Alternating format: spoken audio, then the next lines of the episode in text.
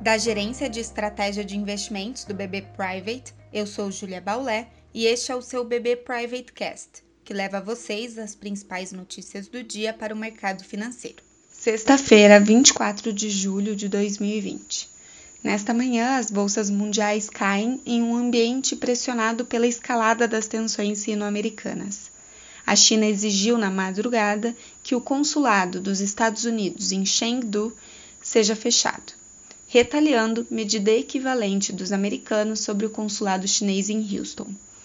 Vale citar que as bolsas chinesas fecharam com fortes perdas, Xangai com queda de 3,86% e Shenzhen registrando menos 5%. Ainda que o ambiente de cautela predomine, os PMIs europeus índices que medem a temperatura das atividades do setor da indústria e serviços superaram as estimativas.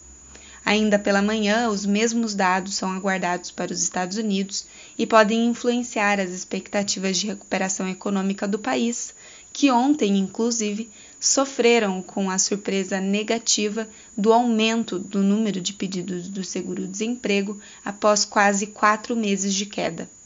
As bolsas americanas apresentam quedas menores que as bolsas na Europa nessa manhã, muito por conta da expectativa por um novo pacote de estímulos, principalmente depois dos dados de seguro-desemprego. No Brasil, o destaque do dia será a divulgação do IPCA 15, inflação parcial de julho, que tem estimativa de aceleração e, se confirmada, pode manter em dúvida um novo corte da Selic. A cautela das bolsas internacionais deve segurar o Ibovespa mais perto dos 100 mil pontos, enquanto o dólar mais valorizado ante os emergentes pode pressionar o câmbio brasileiro para além dos R$ 5,21 do fechamento de ontem. O que teremos é um movimento da bolsa no Brasil acompanhando o exterior, tal como temos visto de forma majoritária desde o início da pandemia. Acompanhe também nossos conteúdos pelas nossas páginas oficiais de Economia e Mercado no LinkedIn e nosso canal no YouTube com a playlist BB Private Talks. Obrigada e até a próxima!